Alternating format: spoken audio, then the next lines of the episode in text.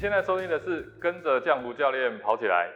上一期说了那么多跑步的好处，那当然我们都认同跑步的好处非常的多。但是呢，难道跑步就真的没有任何坏处吗？啊，这一集呢，我们就来聊聊跑步啊会有怎么样的一个坏处。如果你是第一次来到这个频道，那这是一个针对想要入门了解跑步运动相关话题的频道，那适合对跑步还不了解的人啊，或者是说对跑步呢有一些迷失，那想要来一探究竟。如果你现在正要啊，或是想要。透过运动开启你的新生活啊！别忘了订阅我的频道哦。健康刻不容缓，疗愈身心，正念生活，用跑步改变人生。Hello，你好，我是江湖教练。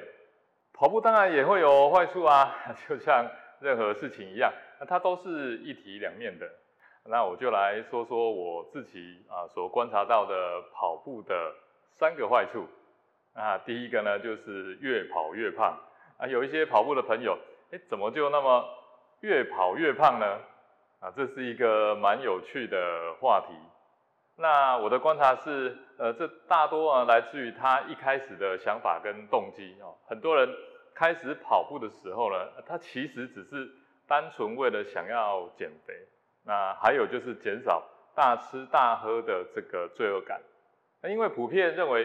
跑步是很好的有氧运动，可以大量的消耗热量，嗯，可是实际上并非真的是如此哦。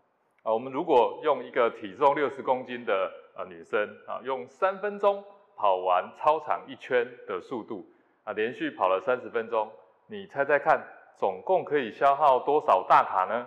答案是只有仅仅的三百大卡，那差不多就是一碗白饭的热量而已。啊，但在跑步之后呢，啊，却想要犒赏自己的想法，就远远高过这个量很多。所以怎么可能越跑越瘦呢？啊，收入那么多，支出那么少，那当然是越累积越多啦。那当然就会越跑越胖啊。甚至我们还看到有些人呢，呃，还会有忽胖忽瘦的这个现象。那，这也是在观念上的一个错误。特别啊，是强迫自己啊，不让自己吃东西的过度节食，然后进行辛苦的这个训练。这个时候，当身体啊跟心理都受到极大的这个压力之后啊，然后呢，会因为支出变多了，收入变少了，哎，确实能够让身体呢有一阵子可以瘦下来，甚至达到快速的减除体重。可是呢，在这个之后，那因为心理的这个补偿作用啊，最后都还会发生那一种。报复性的饮食啊，就是我们所谓的暴食。那么周而复始呢，反反复复，那体重呢啊，就像溜溜球一样，上上下下啊，忽胖忽瘦的。那最后呢啊，不只是这个内分泌开始出问题，这连心理呢可能都会开始出问题。啊，所以说建立正确的这个运动观念是非常的重要。那运动与训练主要是想要提升身体的基础能量代谢。当你基础代谢增加之后，同时也懂得选择更好的食物，才能够慢慢的让身体恢复健康，体脂肪啊也能够自然的下降。那如果你想知道跑步如何搭配正确的饮食，才能够健康的瘦下来的话，那大家可以在下面留言让我知道。之后我们节目呢就会考虑来做一个呃跑吃的这个主题。另外一个我观察的现象就是越跑越累。有些朋友刚开始跑步的时候，确实跑完精神百倍，但练一段时间之后，反而越跑越累。那通常呢，要从两个面向来谈起。一种呢是新手蜜月期的迷失。新手跑者刚开始的时候呢，只要有训练就会进步，然后就会落入一种只要把训练量一直加大，就会一直进步的错觉里面。这个错觉很多人都很难走出来，因为通常你会自我感觉良好啊。那体能变好了，但其实你的身体状况是在一直下降的。那常见的初期状况呢，就是经常感冒，但还是觉得体能充沛啊。那如果你这时候不理会这个警讯，就非常有可能掉入过度训练的陷阱。这个时候身体的内部机制开始产生混乱，那征兆呢，就是有越跑越累的现象。那严重的话，甚至要花半年到一年的时间才恢复得过来。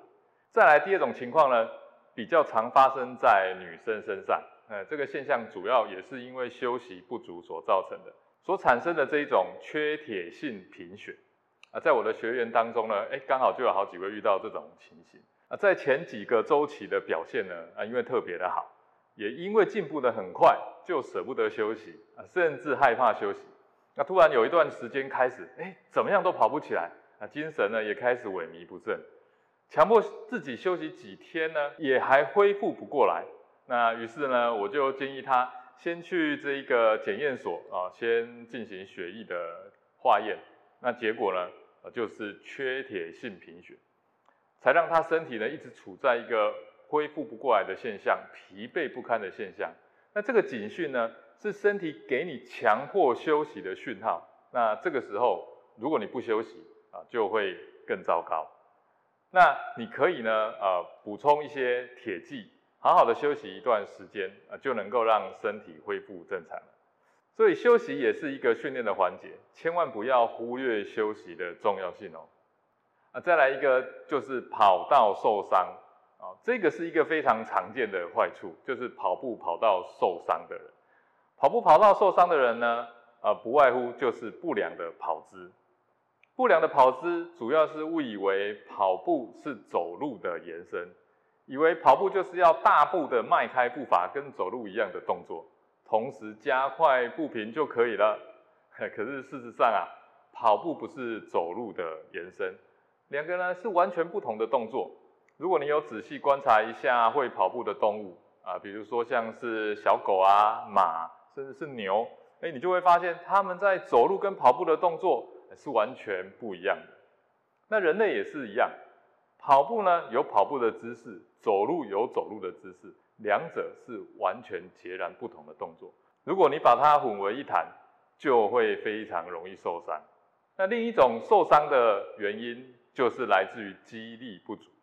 肌力不足的人呢，他的身体呢，呃是没有办法保持稳定的，不稳定的身体。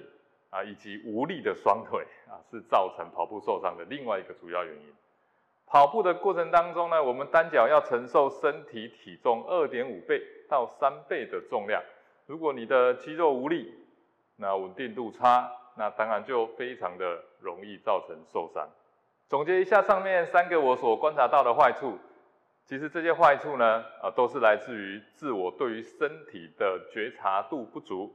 啊，没有办法感受到身体现在正在发生什么事，也就是我们对于身体的任何反应跟压力是处于一个非常迟钝的现象。那么，当我们在训练的过程当中，在跑步的练习时，要保持专注，时时关注身体的五感，也就是视觉、听觉、嗅觉、味觉，还有触压觉，啊，那么你就能够远离这些坏处了。